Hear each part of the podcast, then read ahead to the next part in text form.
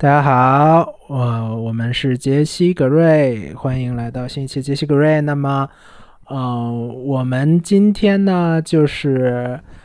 呃，到了年终总结的时间了。然后，Jesse 呢，刚刚在微信他的微信公众号“知识共和国”上边发了一篇这个感人至深的文章啊，这个记录我们这一年来的这个恋爱的历程。所以呢。呃，为了纪念这个啊令人感动的日子吧，分享一下这个今天的快乐，纪念一下。那么我们来录一期关于啊，就是 Jesse 最在意的东西，就是厕所。嗯，我们要不就先从厕所开始聊起吧，毕竟我们对这个厕所都感触挺深的哈。就是为什么我们要聊这个厕所呢？就是先给大家科普一下，鉴于大家可能还没有时间去看那个《智数共智质数共和国》那篇文章哈。就是因为我呢是有一点点的这个轻度洁癖，然后呢每次呢我都出去，比如说周末出去逛街啊什么的，我都只局现。在一个地区去逛，就是因为那个地区的厕所比较干净。然后呢，Gary 呢发现了这个问题之后，他就带着我各个商圈的去逛这个各大厕所。然后我们还排出了一个厕所的排行榜，所以我们现在呢就给。各个在上海的各大青年呢，也来推荐一下我们排出来的最优秀的这个这个厕所。所以，我们先来讲一下我们是评判这些厕所的一个标准吧。我先来讲一下，我呢评判厕所的标准主要就是有第一，它是是有没有这个消毒液。第二呢，就是它厕所的基本环境，这个都得干净的，对吧？比如说该有的洗手液得有，然后地面必须要整洁，然后这个坐的马桶这个位置啊，也需要稍微宽敞一点，不要太局促。然后如果呢能有这个。全身镜那是更好，那如果没有，呃，有个那种半身的镜子，那也不错。那这个呢，就是我评判这个一个厕所是不是好的一些最基本的标准。那 Gary 同学呢？啊，我也差不多，因为我本身，嗯，不会那么在意厕所。当然了，最好是干净一点了，但是我没有那么在意，呃，就是说。这些硬性标准，但是我比较还是会，就是因为我有的时候就在上海各个地方溜达溜达，比如在外滩边上溜达溜达之类的，那么基本上一些主要区域还都是有一些我比较主要经常上的厕所吧，可能是主要还是图方便吧。嗯，好，那鉴于我们这个标准已经说了，那下面我们就来给大家介绍一下我们心目中这呃心目中的一些 top 的厕所。那我本人呢最爱最爱的就是静安嘉里中心靠近那个呃星巴克的那边的厕所。大家都知道静安嘉里中心有好几个区啊，什么南区、北区、东区、西区的。那最好的厕所呢，应该要是就是在西区那边靠近呃星巴克的。那边去的人呢，相对会会比较少一点，所以坑位呢一般都比较充裕。你去到那边，嗯，需要排队的呃。那种次数会少一点，另外呢，那边总会有两个阿阿姨在那边蹲守着，就时不时就看这个厕所是不是哪儿不干净了或者怎么的。嗯，还有就是那个厕所有一个很贴心的地方啊，就是它会提供一些小板凳，我不知道是给那个小孩用的呢还是什么，反正就是你会经常发现那边有几个小板凳放在那儿，专门是给一些可能特殊人群使用的。嗯，在那边呢。就是还有就是就是那个比较干净，那个什么洗手液啊，还包括消毒剂啊，总是会呃比较充足，不会遇到那种说哎你挤着挤着怎么那个消毒液就没有了的这种情况。嗯，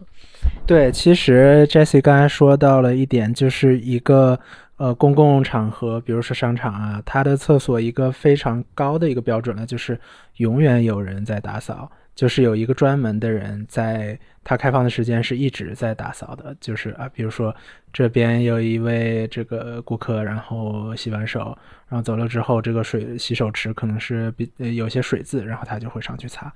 啊，就是可能有的海底捞的厕所也会有这种，就是专人，呃，一直在打扫。这应该是一个相当高的一个标准。嗯，对，嗯，其实那我们就接下来说第二个吧。我心目中第二个静安区比较好的厕所啊，就是在恒隆。恒隆的厕所呢，一般就是比较隐蔽一点，它可能会在那个从商场里面一直走，一直走往里面，就是走到，就是它这个厕所跟这个商场隔离的距离还比较远一点。然后这个厕所呢，就是。其实跟静安家里都差不多，都是打扫比较干净，但是相对而言，就是那边就是工作人员可能。呃，是呃，就是检查的这个时间段可能间隔会比较久一点，所以你要是运气不好，可能还是会遇到那种蹲坑不干净的情况。但是总体而言，静安，我个人觉得啊，静安区的厕所总体水平是要相较于其他呃商圈来说是水平比较高的一个地方了。所以如果说你是在上海这个地方工作啊，比如说周末你需要去在一个咖啡厅学习呀，或者是你。来上海旅游的这些人呢，你们都可以先选择去静安这个地方来玩一玩，玩因为这个地方商场也比较多，然后商场里面的厕所也比较干净。你比如说逛逛街逛累了呀，然后想上个厕所，也不至于因为这种蹲坑不干净影响到心情，对吧？嗯嗯，对，刚才 Jessie 说的，就是说其实 Jessie 是在上海的。比较大的商圈里，Jessie 其实最喜欢的就是静安寺，然后南京西路这边。嗯，我呢就相对比较喜欢新天地、淮海路这一片。呃，可能是因为我之前大概几年的工作，呃，三年多的工作经经历都是在那一片，然后也在那一片住过一段时间。就是嗯，这一块，嗯，我觉得它比较好的一点就是它更更有生活气息一些。然后，呃，有的时候。比如晚上比较晚，在新天地附近，啊，逛一逛啊，可能有一些这个，呃，有梧桐树的小路，然后非常安静的这种感觉，呃，会有这种，呃，让人感觉比较比较温暖的一种生活气息。那这一片我比较喜欢，现在比较喜欢去的厕所就是比较新的那个新天地广场。它的厕所原来是叫，哦，原来是叫太平洋百货，对吧？然后拆掉了，现在就是叫新天地广场，就是在 K 幺幺对面的那家啊。然后这应该是在我在在那附近，我比较喜欢的一个厕所。嗯，对，我就记得就是以前太平洋百货其实。那个厕所挺差的，包括 K 幺幺，其实也是。我一直觉得，就是 K 幺幺的厕所，在我心目中真的是可以数得上是倒数了哈，就经常打扫不干净。然后，但是现在新天地广场改造之后就会好很多。其实现在上海新建了很多新的商场，其实你去的话，一般因为去的人、逛的人也比较少，所以这个厕所干干净的概率就会比较高一点。比如说那个 One ITC 啊，其实也是一样的。那边 One ITC 基本都是卖一些奢侈品，那逛的人其实可能就会更少一点啊。另外，我还想推荐一个很有特色的厕所，就是在老佛爷。老佛爷的厕所呢，我感觉它都是主题式的厕所，比如说像什么海洋主题啊，你进去就会发现所有的厕所门都是那种深蓝色的，就好像进入了一片汪洋大海之中。然后你感觉就是我不知道大家有没有过那种便秘的感受啊？就是如果你便秘了，我曾经读过一本书，并且我亲身实践过，就是你就把两腿岔开，然后抬头看天，闭着眼，你就想象自。自己在一片广袤的草原上，然后这样你就能够，就是便秘就会减缓很多。所以我不知道老佛爷当初设计厕所是不是有这样的理念。反正在里面上厕所呢，第一那边厕所的。就是香气也比较十足，然后空间是十分的宽阔，呃，该有的都有，什么洗手液呀、消毒液呀，什么包括坐垫纸呀，这些都有，所以你在那边上厕所其实还挺舒服的。嗯，其实老佛爷啊，嗯，靠近周围的什么像陆家嘴那边的，就是 IFC 啊，都挺近的，所以那边也是一个很好玩的一个地方。嗯。对，其实呃，像我们刚才说新天地广场，包括老佛爷所在这个陆家嘴中心，这些好多地方都是新商场，而且有的是翻新的新商场。就是说，其实商场这个东西，呃，在我看来，可能呃也是面临一个新陈代谢。二十年如果不翻新一下的话，可能啊也也不是特别容易开得下去。那么我们刚刚聊的呢，基本都是一些常规操作的一些厕所，但是在我心里呢。呃，其实是会有那种就是比较有有有一些 optional 的可选操作的这种厕所，有的可能是出现在，比如说呃比较稍微高级一点的酒吧呀，或者是呃有的酒吧它本身就是在这五星级酒店的某一个楼层这种。那我呃我去过的比较喜欢就是外滩，呃有一个叫罗斯福，应该是外滩七号吧。呃，罗斯福，呃，他有餐厅和酒吧，然后他那个，呃，酒吧是七楼吧，餐厅是六楼。现在他他那个六楼好像装修了，所以这个厕所好像也去不了了。然后他那个厕所是，他那个小便池是有冰块的，就这个，就这就属于一个比较比较奢华的奢侈的一个需求了。那他这个冰块是怎么搞的呢？它就是有人定期的往里去倒冰块，然后这样的话，呃，男生小便的时候就不容易溅出来呃，就是给人一种高级感。然后还有一个其实不在上海的，就是我之前去的香港，呃，应该是金钟那边吧，有一个酒吧还是餐厅叫易居，呃，然后它的，呃，我令我印象深刻的一点就是它是。擦手用的不是纸，是毛巾。可能有的有些五星级酒店的厕所是是这种规格的，就是都是用毛巾擦手。然后，呃，还有一个就是它是有景观的，就是 那个厕所本身也像酒店房间一样，view 是非常好的。这种就是属于比较高阶的一种需求。好，那么我们再聊聊，呃，那 Jessie 要不要聊一聊你你在上海喜欢去的其他地方呢？嗯，其实就刚刚聊厕所啊，就是厕所都是聚集在我喜欢的那些商圈里面的。我个人最喜欢的，当然就是在老的静安寺这边这一带晃荡。就是我就跟大家推荐几个我最爱、最常去的这个买手店吧。其实很多人都催我更新过这个相关的内容啊，那我就在这个播客里面说一说。我最爱的那个就是买手店呢，就是有一家叫 Agate，这一家呢是在呃这个瑞金二路，就是在瑞金医院附近，瑞金二路一百一十七弄二号，大家记住这个地址。就是如果说你喜欢一些暗黑风啊，比如说像 CDG 啊、伊塞米亚 i 啊、Magilla，或者说是就凡是这一类。风格的衣服的话，那你去到那边肯定是没有错的。那边的衣主呢，就是呃店主啊，我我记得他曾经 PO 过一个微信圈，他又说希望所有的顾客都能善待我的衣服，因为我所我认为所有的衣服都是有生命的。如果说你的比如说粉底啊擦到上面的话，其实会。给我们造成很大的麻烦，包括就是也希望大家能够像我一样去爱护这些衣服。当时我就觉得，哎，有这么一个具有温度的这样一个店主，然后他用心去挑选那些复古的衣服。其实你不仅仅是在逛一个店，其实你也是在逛一种审美。因为这个店主呢，其实他很有意思。他曾经给我讲过他的一个故事，就是说他在大学的时候，那个时候其实大家都是父母给一定每个月给给一定的压岁钱嘛，但他那个时候就宁可不吃饭，他都要去拿这个钱去买一些他特别特别喜欢的一些设计。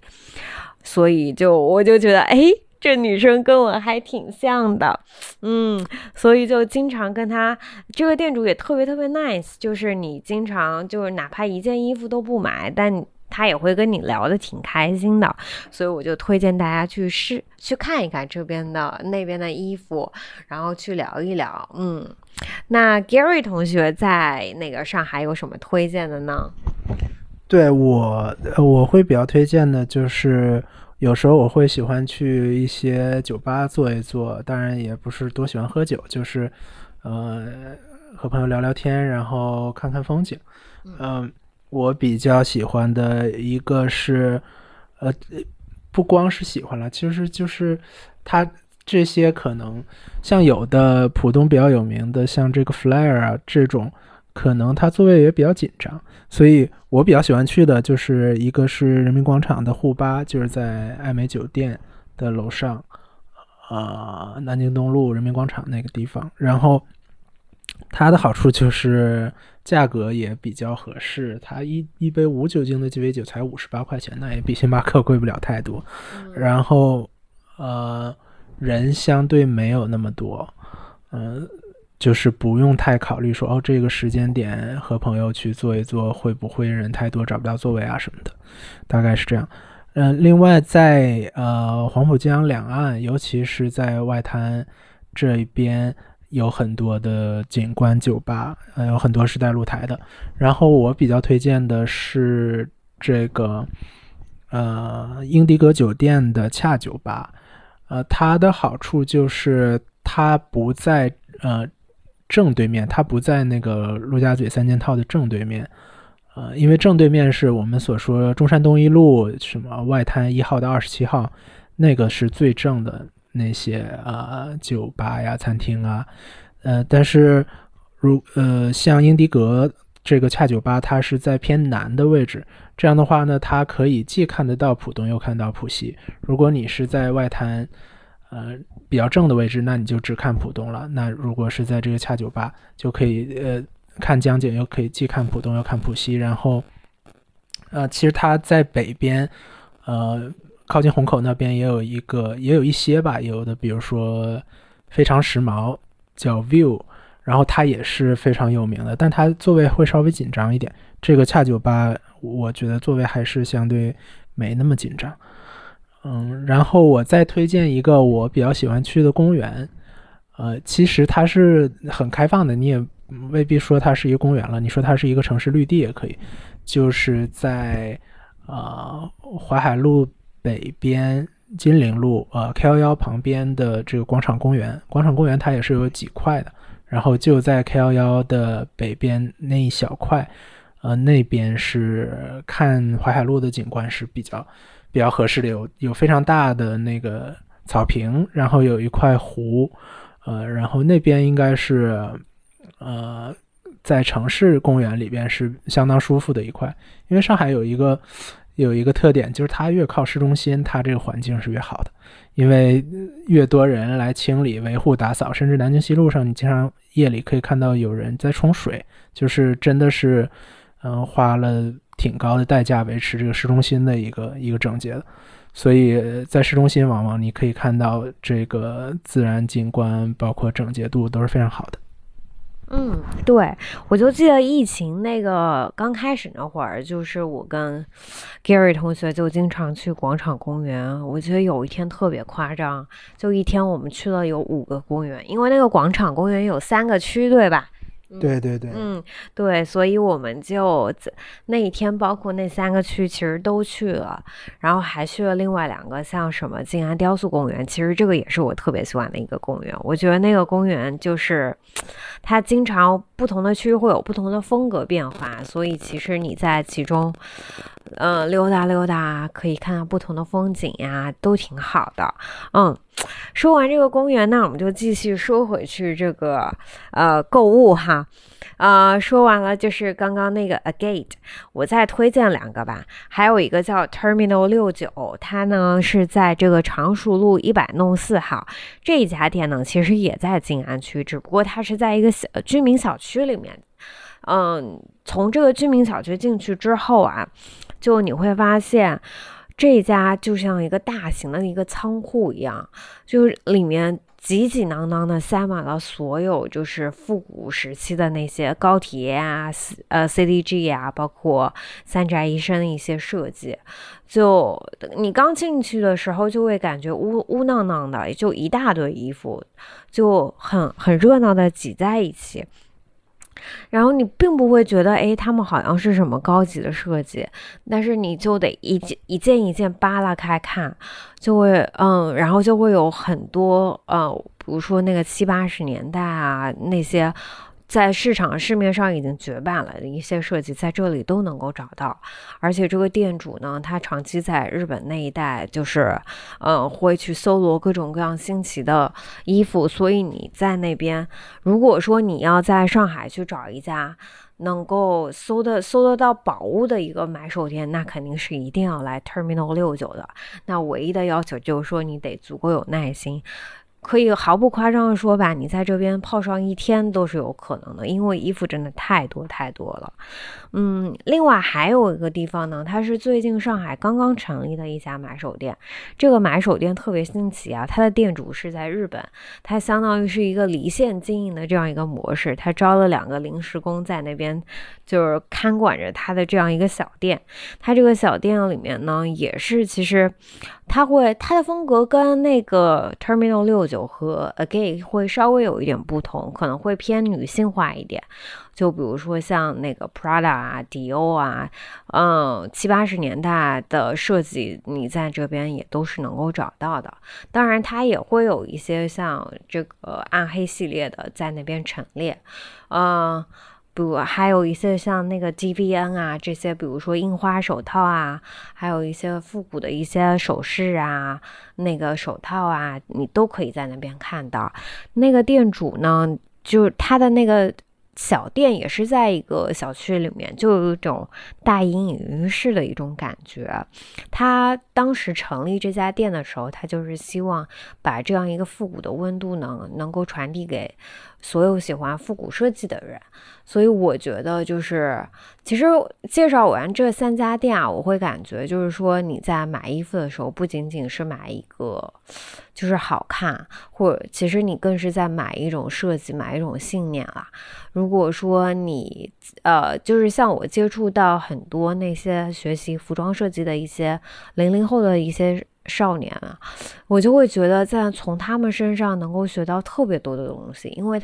你会觉得衣服在他们手上就好像获得了生命一样，他们可以比如说剪一块布料，然后裁一个袖子，就能给这个。衣服演绎出很多不同的色彩，其实这种信念啊，或者说这种做法，你用在生活上很多很多领域，你都可以获得不不一样的思路。呃，所以我是希望大家能够通过探索这些新奇的店，然后给你的生活去增添一些色彩。嗯，好的，那么我们今天呢，就是讲一下。